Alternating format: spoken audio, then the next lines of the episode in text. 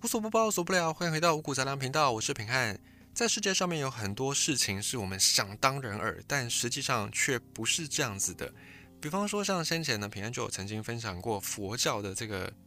宗教的故事。佛教起源自印度，那我们就会想当然会觉得说，哎，那当然印度就会是佛教目前发展最兴盛的一个国家吧？印度的佛教徒应该是世界上面人口最多的吧？但殊不知。并没有，因为各式各样的因素，因为历史的因素，所以导致印度的佛教反而发展的并不好。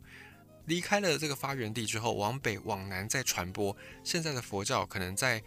东亚地区都发展的比印度还要好。而在印度境内呢，甚至基督徒的人数还超过了佛教徒的人数，这个是一个很吊诡的事情。对我们一般的认知来说，会觉得诶，怎么会这样子？那至于为什么会这样呢？你可以回去再翻一下五谷杂粮，我们曾经有做过一集，就是。在印度的佛教徒人数竟然还比基督徒还少，你可以去那一集再来把这个原因得听得详细、听得分明一点。所以，像平安在做五谷杂粮的时候呢，大部分的时间也都是在分享这样的知识，就是我们以为怎么样，但其实并不是这样子的一个由来。就像我们现在以为说，呃，中元节就是要普渡，就是要拜拜嘛，天经地义。但其实不是，其实中元节最早的那个习俗跟普渡拜拜没什么关系哦，也有拜拜，也有祭祀啦，但主要是要祭祀天地，就感谢上天赐予丰收。这个在前几集也有分享到，所以五谷杂粮的属性大概就是在分享这种我们以为是怎么样，但其实不是怎么样的这些知识。今天再来分享一个，也是在地理上面还蛮有趣的一个事情。现在在坊间有很多书啊，它为了要让地理或历史这种比较生硬的学科读起来比较有趣，所以他们就会用很多很多的主题去包装。这个如果你有在逛书店的朋友，你一定会非常的有感觉。那平安自己本身也还蛮喜欢这些题材的。那我也经常会去逛书店，我就发现，诶，尤其在近几年来，大家对人文学科是慢慢的越来越重视的。当然，这是一个好事情。本来说各个学科就不要偏废嘛。在过去一段时间，我们可能很注重说，诶，理工学科。当然，理工学科学好发展到一个程度，是可以促进这个硬体设备的带动。就是很多的科技产品可以应运而生，可是别忘了，科技的产品最后还是为了要服务人类。那要服务人类，你当然就不可能只用机器的思维去想嘛，你一定最后要回归到人文关怀的角度上面。所以像这种历史地理啦，或者是像一些这种商业啦，哦，甚至文学这种比较文呃学科、社会学科、人文社会学科的东西，慢慢的普及开来，其实也是一件好事。就是大家不要说啊，我我是理工出身的，然后。理工科的书我才看啊，社会学科的书我就不看。也不要说，哎，我是社会学科出身的，那理工的书就跟我没有关系。倒也不用这么样泾渭分明。就是如果你有能力、有兴趣，多接触一点总是好事嘛。尤其现在很流行跨界啦、斜杠啦。如果没有一定的知识储备，其实你很难去做到所谓的斜杠。所以你多听五谷杂粮，你也可以慢慢的具备斜杠的能力，这个非常重要。好，有点扯远了。我刚才为什么要讲这个地理的知识呢？因为在坊间的很多地理书籍，他们会很喜欢用一个主题，就是用地图来去看地理。地图，你会说，哎，地图不就是一张图吗？有什么好看的？地图不就是都长那样吗？二零二二年的地图跟二零二三年的地图不就都长那样子吗？呃，理论上来说是这样没错。可是如果硬要讲的话，其实有时候有些国界。会有新建的国家啦，或者有些国家消失啦什么的等等。虽然现在国家消失比较少，大部分都是新建一些国家比较多，但是还是不能够很斩钉截铁的说今年的地图跟明年地图就完全一模模一样样。这个倒是有点太武断了。这个是从比较呃务实面来讲。那回到那个房间的这些书籍的主题，他们的这种地图去看历史是怎么样呢？因为地图它其实是会演变的，也就是可能过去几百年、几千年的地图跟现在地图比起来有很大的差别，所以这个时候你就可以从地图的演变来去探究一些地理或者是历史知识，像这样的主题还蛮有趣的。比方有的人会跟你说，诶，从欧洲地图然后来看这个基督教的演变，哦，或者是从阿拉伯世界的地图来去看阿拉伯帝国的霸权等等，这个都还蛮有趣的。好，那我们今天要讲的是在地图上两个国家。你可能有曾经看过，但是你应该看过就不会觉得他们有什么关联。你从听的这个角度上，就你听到这两个国家，你大概也不会觉得这两个国家应该要有什么关系。就是日本以及巴西。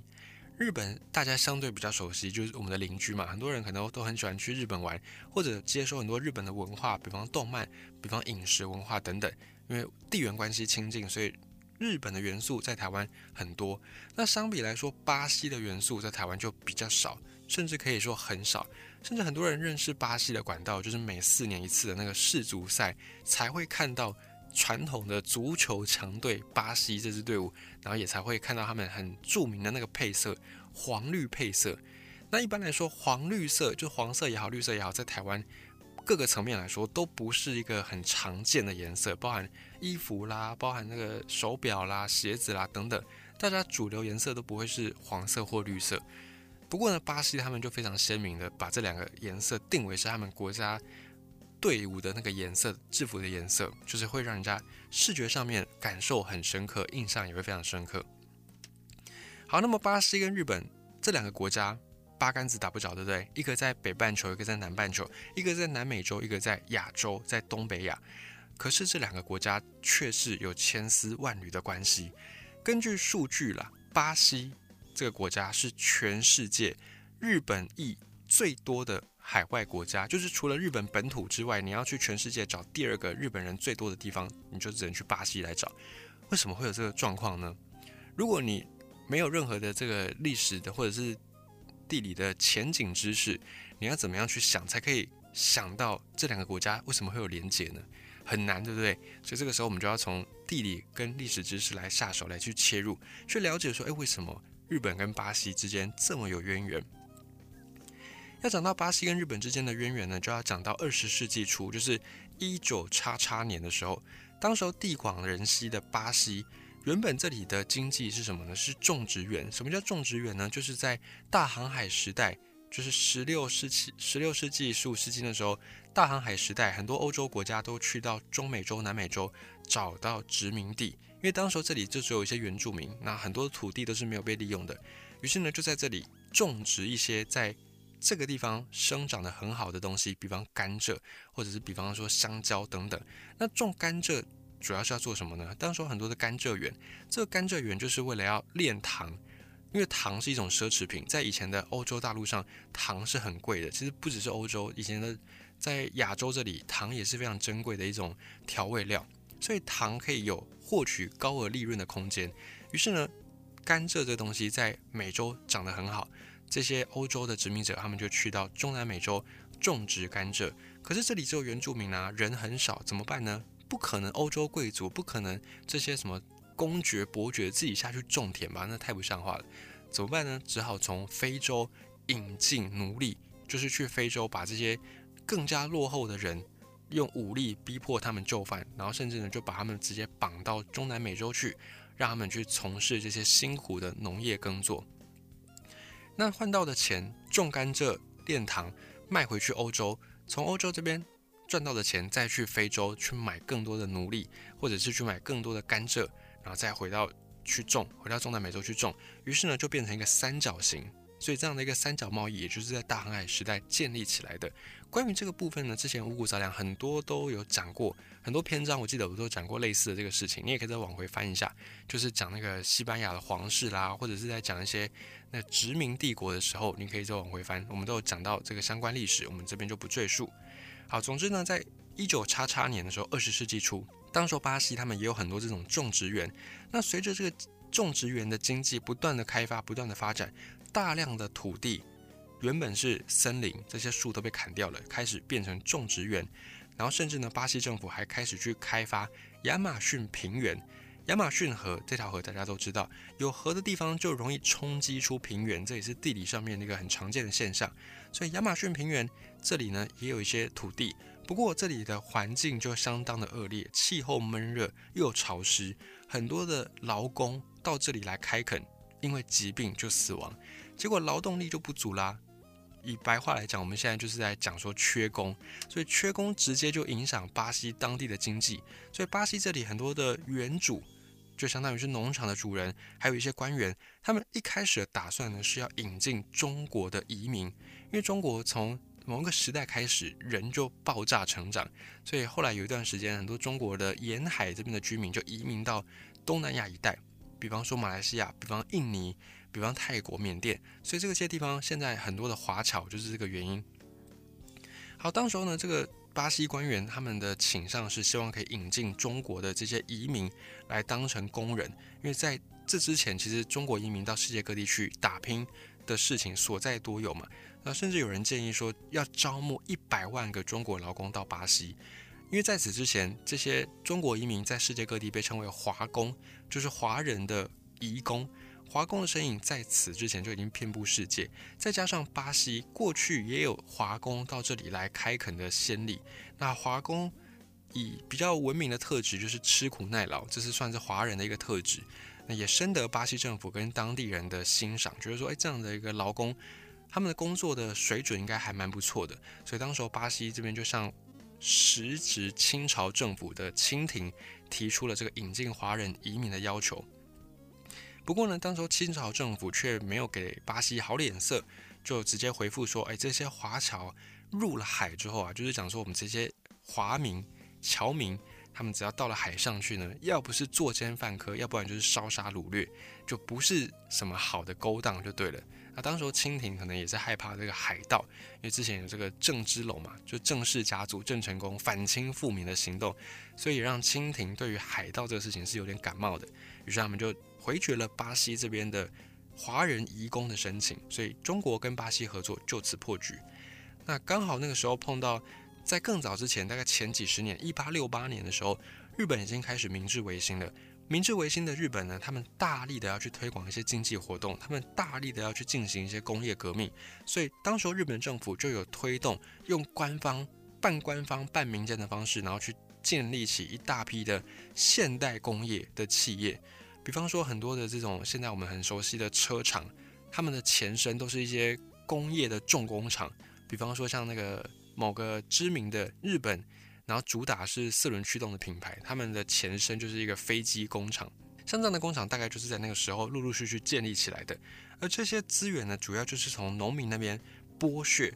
就剥削农民，然后拿到一些资金，然后再把这个资金投入到工业化当中。那这些资金的剥削，就是很多的税。就是很多名目的税，然后让这些农民呢就破产，没办法，只好离开农村到城市。那这些城市一下子涌入这么大量的人口，也消化不了，就没有这么多就业机会提供给农民。于是呢，在十九世纪开始，就一八六八年明治维新嘛，然后开始建立工厂等等等等，开始课征很多的税捐。开立很多名目的税收，然后让这些农民吃不消，只好跑到城市去谋生。于是从此开始，直到二十世纪这几十年之间呢，日本政府就要考虑把海外移民当成是一个选项，来减轻国内这些城市当中人口过剩的压力，甚至呢把这个海外移民当成是一种辅助军事发展的手段，就是官方也支持也鼓励海外移民。而这个时候呢，一方有输出劳动力的需求，一方有引进劳动力的需求，两个国家就这样搭上线了，一拍即合。到一八九五年，日本跟巴西两个国家就建立了日巴通商友好条约，两个国家也正式在这个时候宣布建立邦交。从此之后，两国政府就开始协商，有计划、有组织的把这些日本的人移民到巴西去。那日本到巴西的移民大概有经历三个阶段。第一个阶段是一九零八年到一九二一年，刚开始这十四年当中，迁到巴西去的日本人大概有三万多人。而根据日本的官方资料，第一批去到日本的这些移民呢，有乘坐海的，就是坐船的，海上的船坐过去的。那这艘船，第一艘船是有载了七百八十一个日本人。这艘船的名字叫做利户丸，这是在日本史上官方有记载的，也是第一条从日本去到巴西的移民船。关于这艘利户丸呢，也是有蛮有渊源的。这艘船它是英国的一间造船公司制造的客货两用船。一九零五年，当时候日本跟俄罗斯之间不是打了一场日俄战争吗？日俄战争打完，日本赢了，从此就是威震东亚。很多人都想说，哎，怎么可能日本那个？罪而小国竟然打得赢俄罗斯，然后让大家非常的惊讶。好，当然这是另外一件事情。反正呢，这艘船本来是英国的造船公司制造的，当时候停在中国的旅顺港，一度因为战争的关系被击沉，后来被日本海军打捞上来，然后再经过日本这边重新的修改改装，变成一个远洋型的客货两用大型船，把它命名为利户丸。在此之后，就是在我们刚才讲到的第一批的移民之后。短短六年之间，大概有十批，大概一点五万人移民到巴西。那到一九二一年的时候，巴西这边有一个州政府圣保罗州政府就终止了对日本移民的旅游补贴，可能是因为当地的人已经够了，又或者可能有些因素，反正呢这边就暂时停止补贴，于是日本就暂时就没有向巴西继续的输出移民。那么第二个阶段就是一九二二年开始到二战之前，在这段时间，第二阶段总计大概有十四万人移民到巴西。平均每一年就移入大概九千人，这个也是日本移民巴西的鼎盛时期。因为在一九二三年这个时间发生了日本的关东大地震，造成很多的行业百废待兴，而日本这边人口又在增长，城市的压力越来越多，再加上很多人失业，一个国家一个社会如果失业的人很多，那就会造成一定程度的社会问题。所以这个时候，日本官方更加加紧努力的把这些日本的移民往巴西去输出。那这段时间去到巴西的移民呢，大部分都是去到圣保罗州当地的咖啡园来当劳工，但是也有一些人呢是往其他地方来发展的。那这些去其他地方发展的人，他们就会占地拓荒，然后建立起移民中心。这些土地有一些是日本。促进海外移民的专门机构，就是日本可能官方或民间有一些机构专门在处理这些海外移民的事情。有一些土地就是这些机构花钱去买的，那有一些是巴西政府直接送的。反正呢，后来巴西的土地上面就有很多是日本人去办的庄园或者是农场。那这些地方到现在有一些还是日本人的后代在这边经营。到了一九三五年之后，开始要打仗了嘛？打仗之后，日本政府就穷兵黩武，所以。各式资源减少，那日本官方对移民的事情可能也不太有办法再花很多心思，因为开始要去备战了。所以到一九三六年之后，日本向巴西的移民第二波、第二阶段又慢慢的告一个段落，慢慢的终止。不过在三六年到四一年，就是正式的太平洋战争爆发前呢，大概还有三万人移民到巴西，这是第二阶段。从战争之后，就二战之后到现在是第三阶段。这段时间呢，移民的人数就比较有限了。根据数字的统计，从一九五三年到一九六二年，当时候的日本对巴西的移民虽然有增加，不过呢，这个时候去到巴西的移民就不再只是单纯的劳动力的。很多人去到巴西，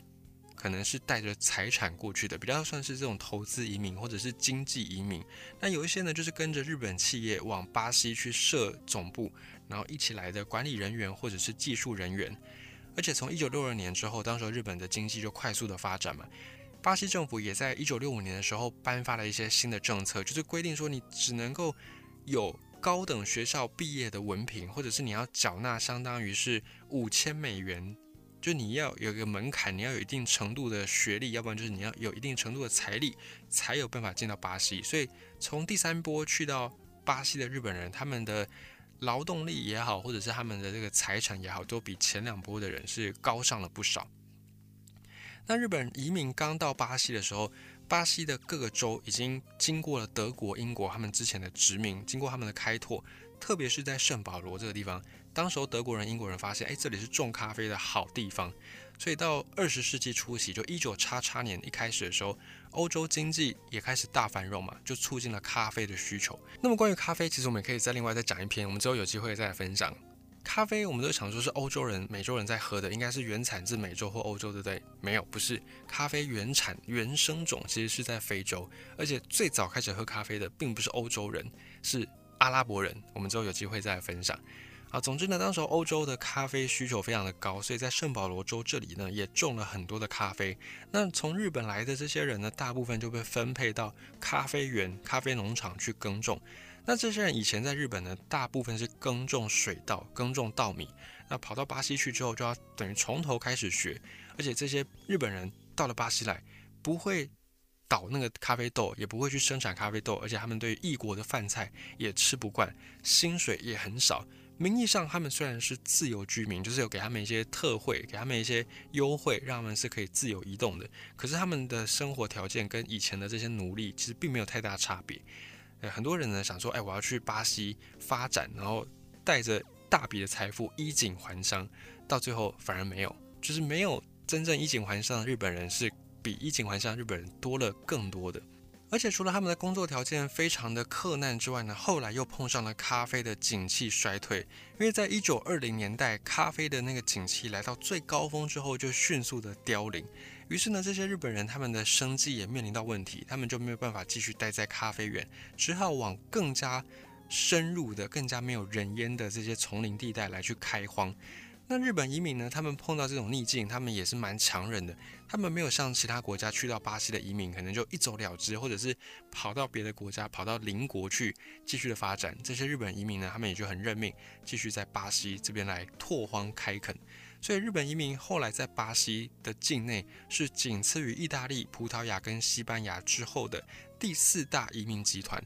后来随着时间慢慢的适应之后，这些从日本来的日本人，他们就也比较习惯巴西当地的一些人文风情跟生活模式，他们就开始去租在这里的巴西人他们的土地，然后去种稻米、去种玉米、种蔬菜、种棉花。那又有很多日本人就投入离开了农业，当司机、当厨师或者是当工人等等，他们就在巴西开枝散叶。时至今日呢，在巴西的圣保罗州或者是巴拉那州跟亚马逊州。很多地方都还有日本人的存在，而且有很多的日本人种的稻米是这里的主要的农作物。而且这些日本人去到巴西，也为巴西带来很多新的农业品种，比方说胡椒，比方说柠檬等等。特别是引进了大豆这个东西，到现在大豆这个作物在巴西已经变成他们的重要出口经济作物。每一年这个大豆出口呢，都为巴西赚进大量的外汇。那现在巴西的大豆生产量已经。追上了美国跟中国，成为世界前三大大豆生产国之一。